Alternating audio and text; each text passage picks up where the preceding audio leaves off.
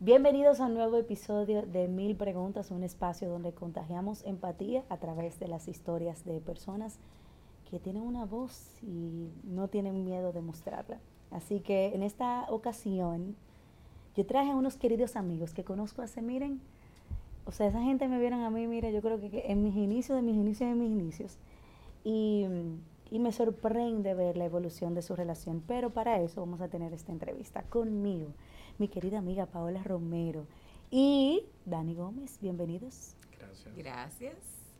Estoy nerviosa. No, no, no, suelta los nerviosismo. yo, yo te lo dije desde detrás de cámara. Yo le dije, no, esto es una conversación amena, donde realmente quería compartir la historia de ustedes, porque los vemos a través de las redes sociales, por lo menos en tu caso, Paola, y la gente ve como que este lado profesional tuyo. Pero eh, hace poco vimos nuevamente una foto de ustedes en familia y yo le dije a mi esposo, o sea, yo salté, yo dije, Dios mío, mira lo que ocurrió, un milagro de, de ver a esta familia nuevamente juntos. Pero obviamente todo tiene sus inicios y me gustaría que la gente sepa un poco de cómo inicia esta historia de amor de ustedes. ¿Quién empieza? Empieza tú. ¿No empieza tú? Ustedes siempre tienen la razón. Empiezo yo. Entonces, eh, ¿desde qué, desde qué tan inicio? ¿Cómo ustedes se conocieron y, cómo nace esa etapa de ustedes decir, mira, podemos ser novios, vamos, ¿verdad? Casar y eh, demás? La primera vez que yo vi a Paola fue en Bonao, yo soy de Bonao, y sus padres son de Bonao, en el Club Falcón. Y yo soy de Bonao, aunque nunca he vivido allá, soy de Bonao. Ok. Entonces, en el Club Falcondo, ella va caminando con una amiga mía que se llama Odra, y yo la veo a las dos caminando, me pasa por el lado, yo me quedo intrigado, digo, wow. Entonces nada, después eh, le pregunto a Odra, Odra, ¿y quién es amiga tuya? Que no, es prima mía de la capital, qué sé yo qué. Y conversamos ese día, pero no, no fue nada así, tú sabes, un muchachito tímido del campo. Y no, no tiré mi, mi no, o sea, no le dije nada, solamente quería conocerla. Entonces, después de eso, eh, no hablamos, creo que un par de veces por teléfono. veces, pero...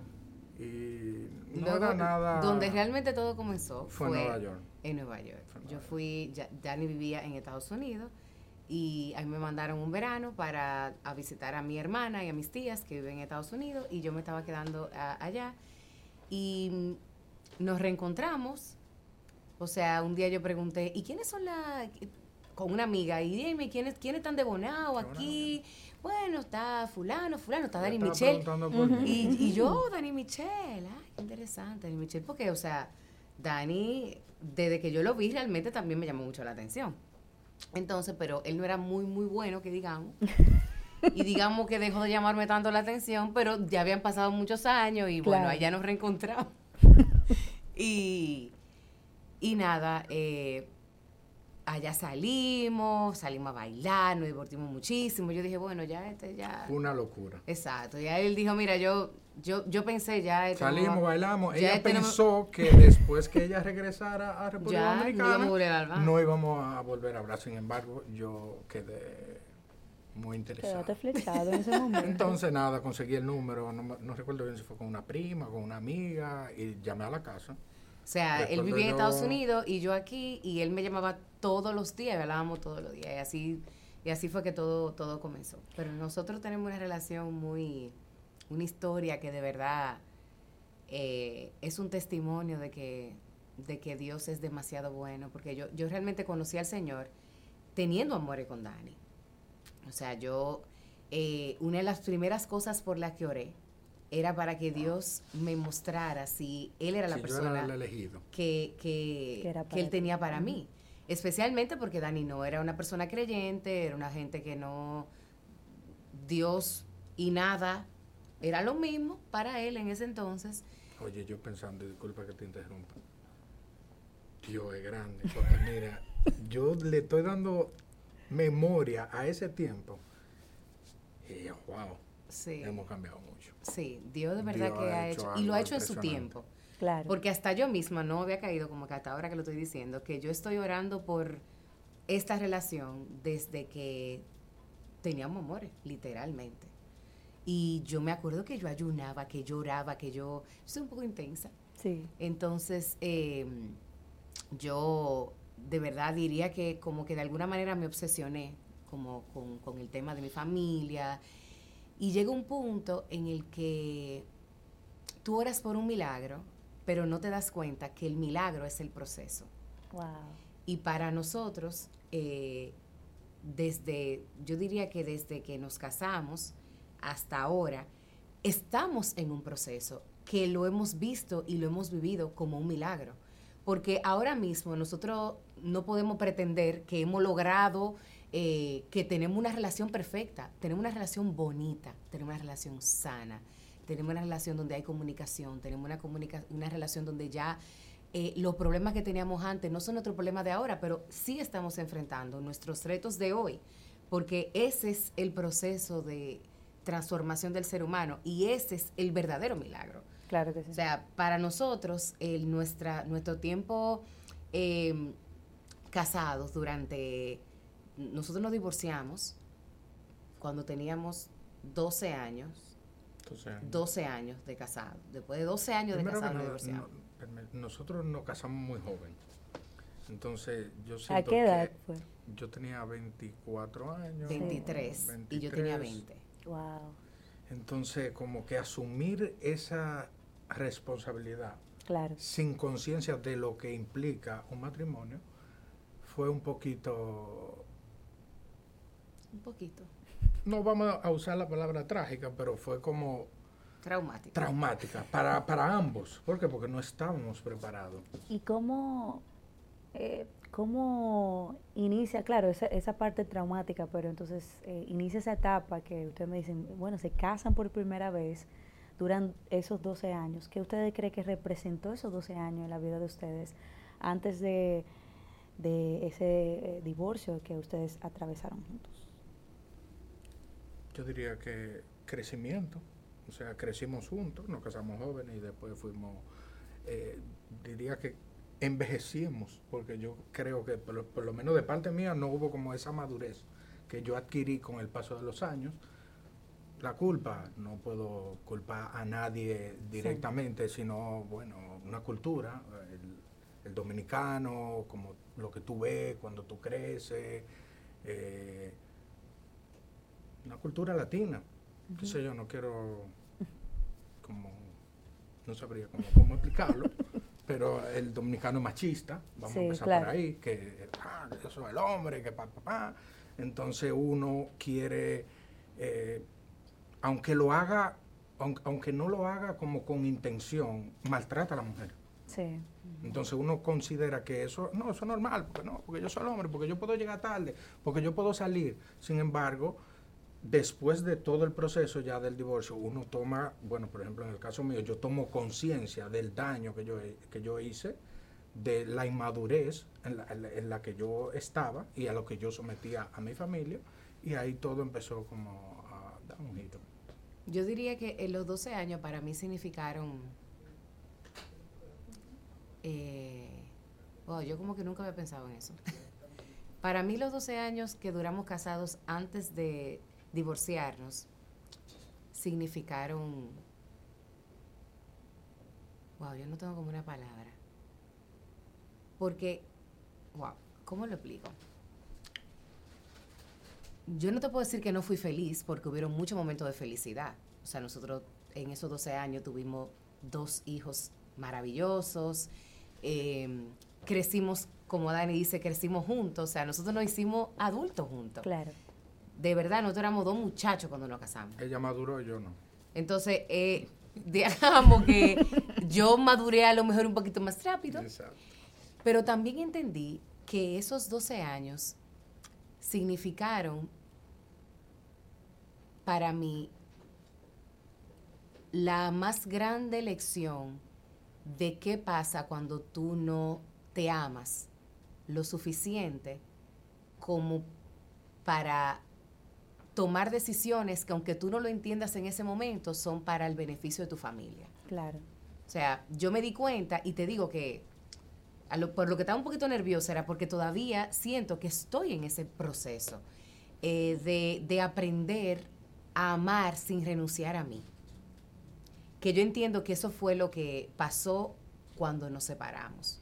O sea, cuando nosotros nos divorciamos, que es todo un tema el divorcio, porque nosotros firmamos un divorcio y todavía estamos esperando la sentencia. Todavía hace como dos años y pico. O sea, los planes de Dios es algo increíble porque no, o sea, no, no, existe.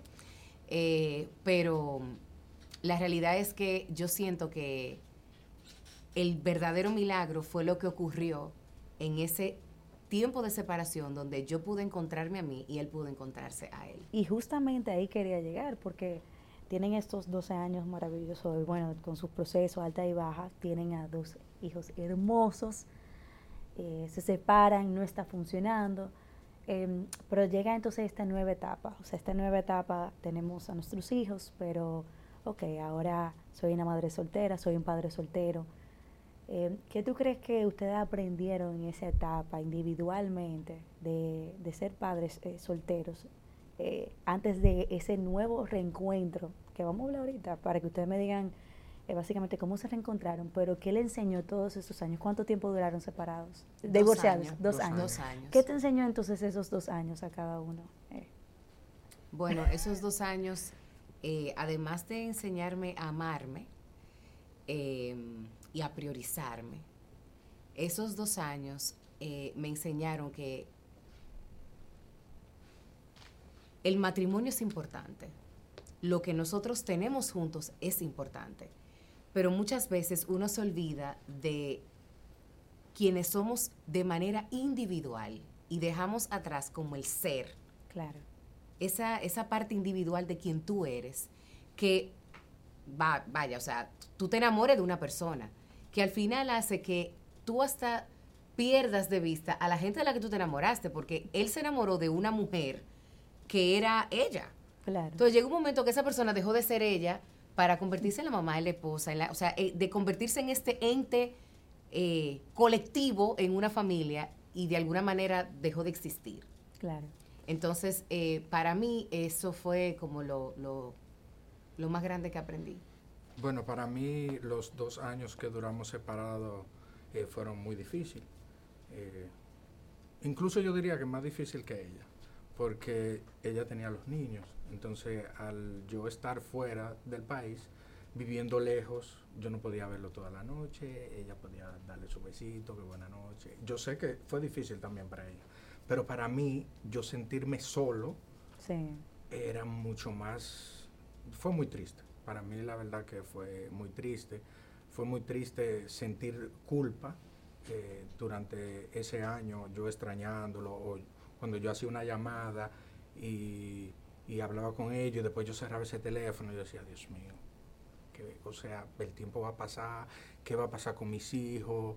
Eh, van a crecer sin su papá, ¿cuánto tiempo, cómo yo voy a poder como soportar estar lejos ya de por vida? Porque no había forma. No había forma. Yo llamaba a Paola y Paola, no, no, no hay forma.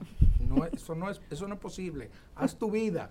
Y yo, bueno que eso, mira, que lo digo normal, porque eh, lo viví e incluso eh, creo que, que, lo diga también me, me, puede ayudar a otra persona,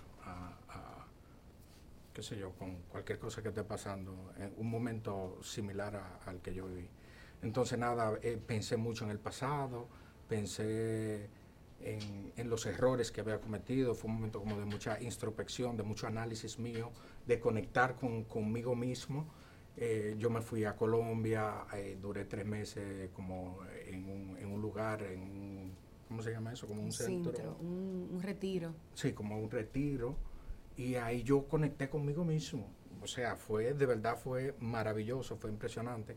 Los terapeutas me preguntaban, me hacían preguntas tan como que, oye, yo me sé esto, pero yo nunca lo he como aplicado a mi vida. ¿Por qué tú haces esto? ¿Por qué tú haces lo otro? Un cuestionario de 50 preguntas personales para tú, porque uno pierde como... Como Ese tacto contigo mismo. O sea, yo, nos casamos muy joven, en el proceso, la inmadurez, la juventud, uno pierde como, como, como la conexión con uno mismo y la conexión entre nosotros. Entonces eso como que me conectó primero conmigo, a perdonarme a mí por los errores que había cometido. Y, y nada, después ya que yo sentía que ya todo lo que tú puedes hacer, tú lo estás haciendo, ya no depende de ti, ya te perdonaste, ya eh,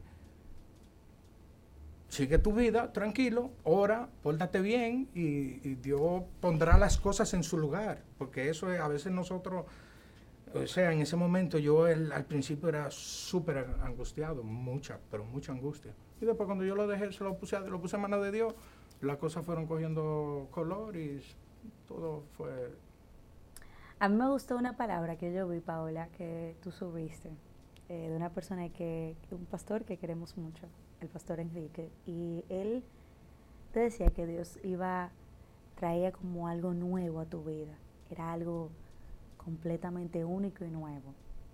Y y tal vez me imagino que en esos dos años hubo mucha incertidumbre, cada quien hizo su vida, tú estabas ya, bueno, me perdoné, lo solté mano de Dios y voy a hacer mi vida. Pero luego de estas palabras que tú has recibido, luego de, todo este proceso que ustedes atravesaron separados, que tal vez ustedes jamás pensaron que iban a volver a estar juntos, jamás.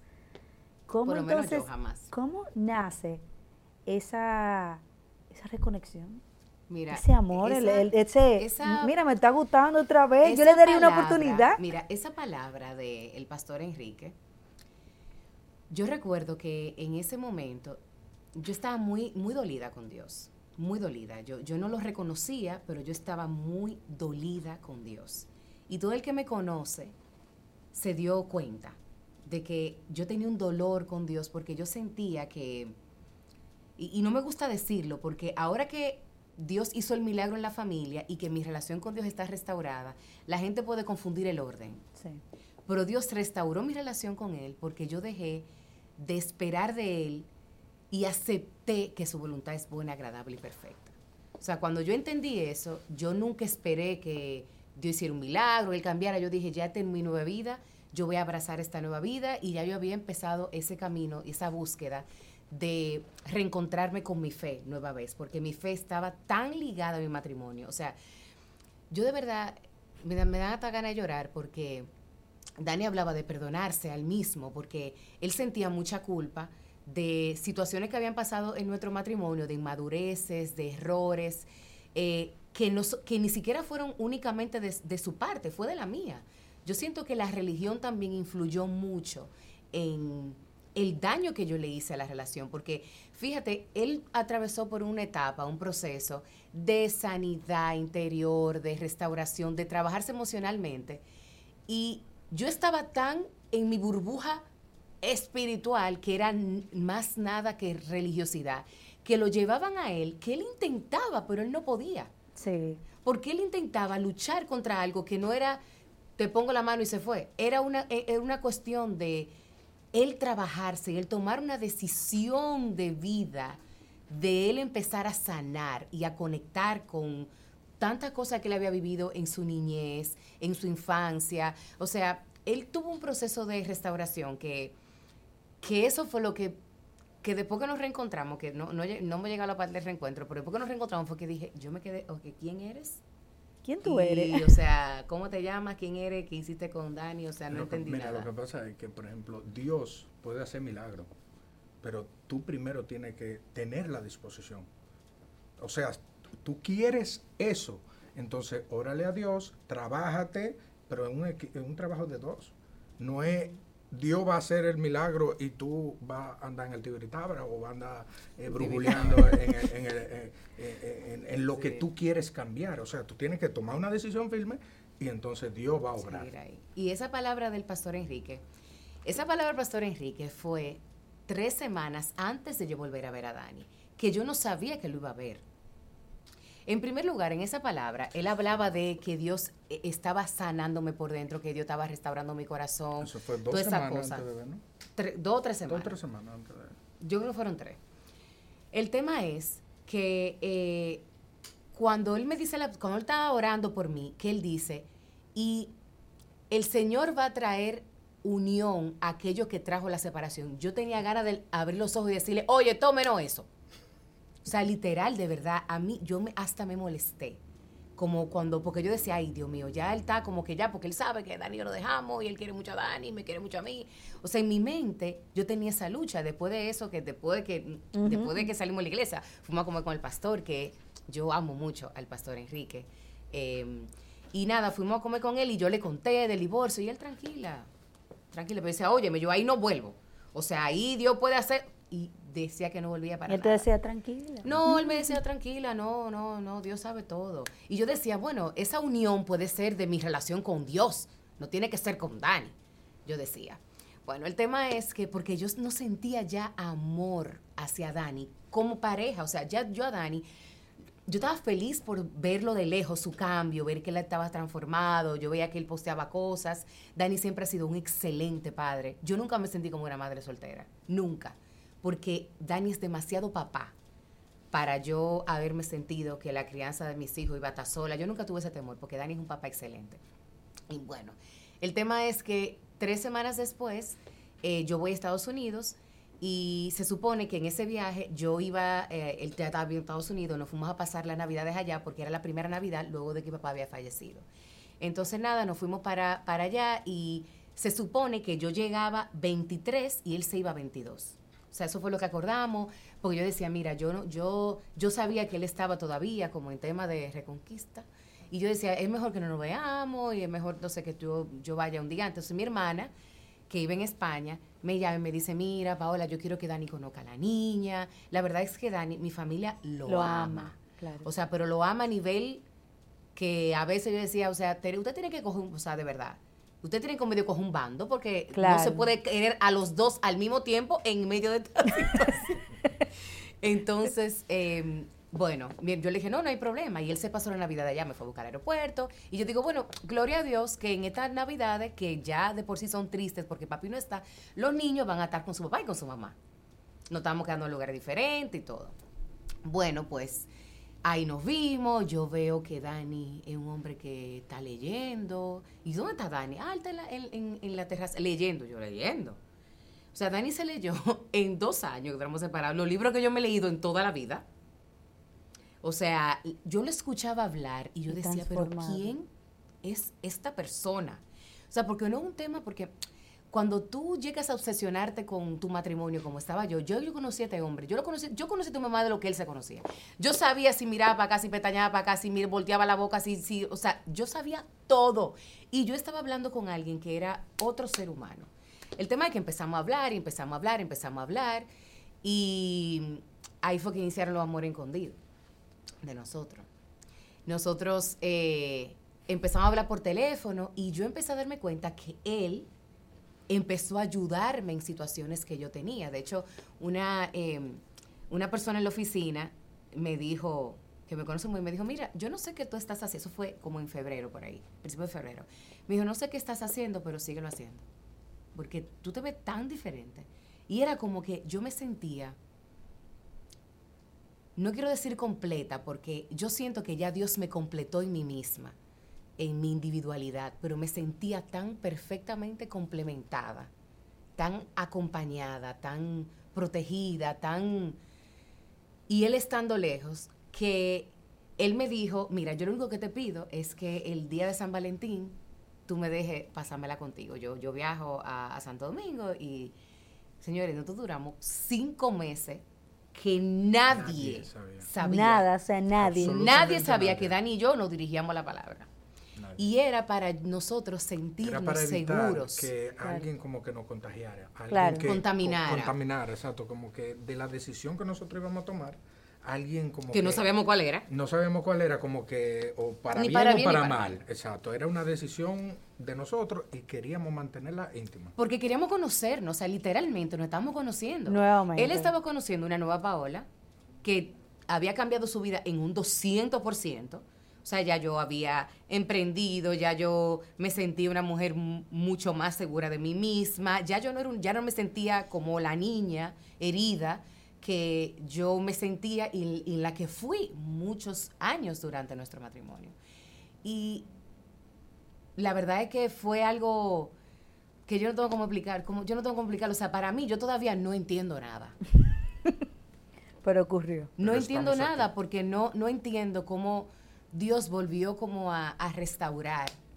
Eh, y me di cuenta que yo, inconscientemente, me había alejado de Dios también, porque cada vez que yo oraba, yo sentía que esto iba a pasar y yo había bloqueado esto en mi corazón, porque yo decía, yo no quiero volver a sufrir. Y yo bloqueé eso en mi mente y en mi, en mi, en mi corazón y yo no había forma de yo poder conectar otra vez con Dios, porque cada vez que yo buscaba de Dios, yo sentía como que esto podía pasar y yo no quería. Wow. Tú sabes que me llama mucho la atención porque duran todo ese tiempo separado y, bueno, separados, vuelven juntos, tienen estos amores escondidos y yo aproveché este programa para traerles a ustedes unas fotos de sus inicios. Eh, y le traje una foto a cada uno de ustedes. Y yo sé que están en una nueva etapa, una nueva etapa donde se decidieron decir sí otra vez, donde dijeron se puede dar una nueva oportunidad a nuestra relación. Y yo quería aprovechar que ustedes vieran estas imágenes, conectaran con ellas y que como simbólicamente puedan darse unas palabras el uno al otro de lo que representa esta nueva etapa. Y aquí les paso sus fotos.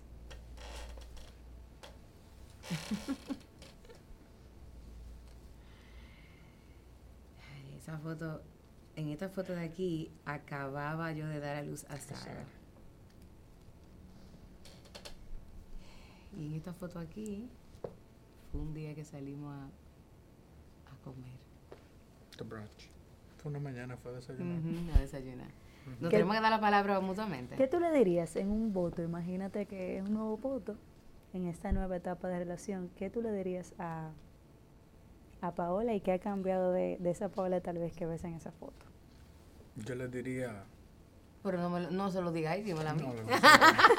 yo, le yo le diría que yo creo en las segundas oportunidades porque cuando uno tiene algo que, que ama tanto, y voy a poner un, un ejemplo, como cuando tú tiene una taza, tu taza favorita, y tu taza favorita se rompe y tú la pegas, tú le tienes un cariño súper especial y tú la cuidas.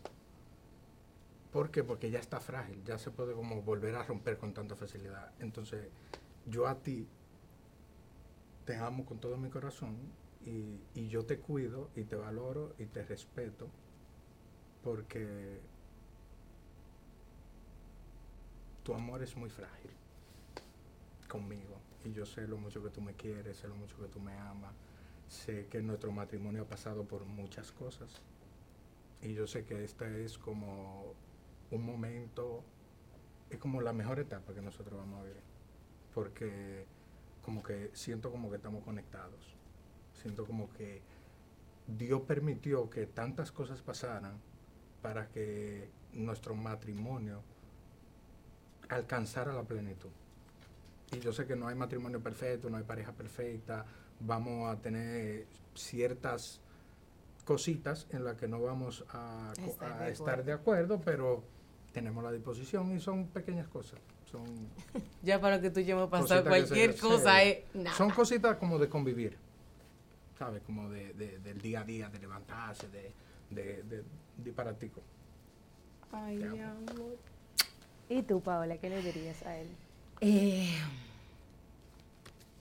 yo le diría, eh, déjame la foto para buscar inspiración, que durante todos estos años yo te he visto crecer en tantos aspectos. Eh, pero yo sé que tú lo has dicho muchas veces, que hay muchas cosas que yo soy tan expresiva que probablemente ya todos nos lo hemos dicho, pero yo nunca había estado tan orgullosa de ti. Nunca había estado tan eh, convencida de que, de que Dios une propósitos y que cada una de las cosas que nosotros hemos atravesado para la gloria y la honra de Dios y para que nadie se pueda llevar el mérito de eso, ni siquiera yo puedo decir que lloré por eso, para nada. Dios hizo lo que quiso, cuando quiso, como lo quiso. Y para mí el milagro de vida más bello que yo conozco en toda mi vida ha sido tú. Porque tú eh, has sabido utilizar la, o sea, ver la gracia, el amor y la misericordia de Dios con mucho respeto. A veces, como uno pasa por alto la misericordia de Dios y el amor de Dios. Y la manera en que tú has abrazado y te has aferrado a esta oportunidad que Dios nos dio, porque no te la dio a ti nada más, me la dio a mí, se la dio a nuestros hijos, eh, es algo que me hace admirarte aún más. No, no, no, pero yo creo que aquí estamos, estamos todos dando gritos. el maquillaje se me va a arruinar. Ay, yo creo que te puse Dios, Dios, es maravilloso. Dios es maravilloso. Dios es maravilloso. Dios es maravilloso. Yo creo que eh, cada día que pasa, yo, yo me doy más cuenta que su timing para las cosas, él es tan delicado, él es tan sutil. Porque de verdad, mira, mis amigas me relajan. Mis amigas me dicen que a mí había que matarme. Y a mí había que matarme, literalmente. Porque yo había bloqueado tanto. Bloqueado tanto y había abrazado tanto y ya amaba tanto esa mujer en la que yo me convertí que yo nunca vi a esa mujer volviendo atrás a un lugar donde sufrió. Y yo te voy a decir algo. Eh, nosotros dos somos valientes. ¿Por qué? Porque yo sé que hay mucha gente que se han divorciado y no han vuelto atrás, aún queriéndose, aún amándose, porque ese tiempo que duraron separados pasaron cosas. Totalmente. Pero e, e, en las separaciones es como que tú sientes o tú puedes llegar a valorar o amar lo que verdaderamente tiene significado, porque no hay nada que tú puedas valorar más que lo que tú pierdes. Oye, yo tengo un reloj, me encanta mi reloj, ah, mi reloj, mi reloj, mi reloj, me lo pongo, sí, yo lo quiero mucho, yo lo cuido, me costó 500 dólares. Ah, sí, muy bien, pero si tu reloj se pierde, tú vas a durar semanas llorando ese reloj. Cuando me voy a poner, este no es mi reloj favorito, me voy a poner otro. Y eso, hasta que quizás nueva vez tú puedas, qué sé yo, volver a conseguirlo. Y no va a ser el mismo, porque no te costó el mismo eh, eh, sudor, el mismo trabajo para comprarlo. Quizás esta vez se te hizo más fácil y no le tiene el mismo cariño. Entonces, eh, para mí eso, eso es de valiente. Nosotros fuimos valientes y espero que quizás nuestro ejemplo, que nosotros tomáramos esa decisión, también le dé valentía a otra gente de de que si hay frutos. si hay frutos, de que si hay amor aún después de una separación. Y conozco otro caso que me encontré en una boda, que Pablo y yo fuimos a Puerto Plata, que yo quedé, de verdad, yo quedé loco. Yo sabía que ese tipo se moría por esa mujer. Y yo sabía, no lo tenía ciencia cierta, así 100%, pero yo sabía que la quería porque después de una relación durar 12, 13, 14, 15 años, hay algo, hay algo que los une, hay un recuerdo que siempre va a florecer en ti cuando tú la conociste, cuando fuimos a tal sitio. O sea, una persona con la que tú creaste tu familia, que tú tienes dos hijos, o que tiene tres hijos, en el caso de él, dos hijos también. O sea, volver atrás después de una separación mía de dos años, él de cinco años, esa gente está viviendo un sueño. Igual que yo, que recuperé mi reloj o mi, eh, mi, mujer, la que yo amo, la que a mí me gusta, la que a mí me pone loco, que ya yo sé, oye, esto es lo mío, esto es lo que yo quiero, esto es lo que yo voy a cuidar, esto es lo que yo voy a atesorar, esto es lo que yo voy a, a darle el valor que siempre se ha merecido y quizás yo no lo puedo dar, ahora es el momento. Tú sabes que yo quería aprovechar este momento porque yo estoy aquí, o sea, yo lo escuché a ustedes, yo estaba de que Dios mío llorando y el equipo, y, todo el mundo aquí atrás también está llorando un poco. Y, yo siempre cierro las entrevistas diciéndole a las personas por qué las admiro. Y realmente me emociona mucho porque yo sé que nosotros, en cierto sentido, hemos atravesado mucho proceso, como que en nuestra búsqueda con Dios, o sea, ¿verdad? Y para mí ustedes no solamente representan en lo profesional grandes cosas, sino que como pareja me representan, son un espejo, son un reflejo de lo que es la restitución de Dios, de la restauración de Dios. Y yo creo que eso solamente ocurre cuando tú, Paola, permitiste que Dios te trabajara a tal punto de tú amarte estando contigo y con Él. Y tú, Dani, también aprendiste a amarte tanto contigo y con Él, que cuando dos personas ya se van sanando y van permitiendo que Dios sea que los moldee, entonces Dios mismo los une.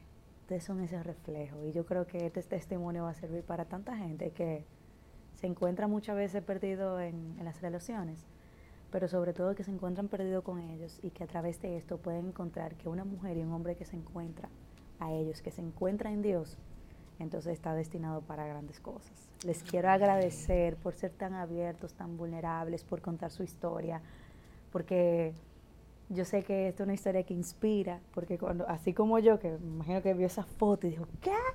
Eh, así también hubo muchas personas que que lo vieron y querían saber esa, esa historia de cómo todo sucede. No, que es demasiado larga, tendríamos que tener, ya tú sabes, un largometraje. Pero yo creo que se, resume, se resume bastante bien la, la, obra del Señor, porque definitivamente que esta es, esta fue su mano. Esta fue la mano de Él. Eso es lo que me llevo y le agradezco nuevamente por decir que sí. Y a ustedes que están aquí conmigo, espero que hayan absorbido tanto de esta historia que vino a mostrarnos que hay un Dios que restaura, hay un Dios que restituye y sobre todo que, que aquellos que tenemos esa capacidad de encontrarnos en Él, eh, podamos a florecer como Él lo ha destinado a nuestras vidas. Nos vemos en un próximo episodio.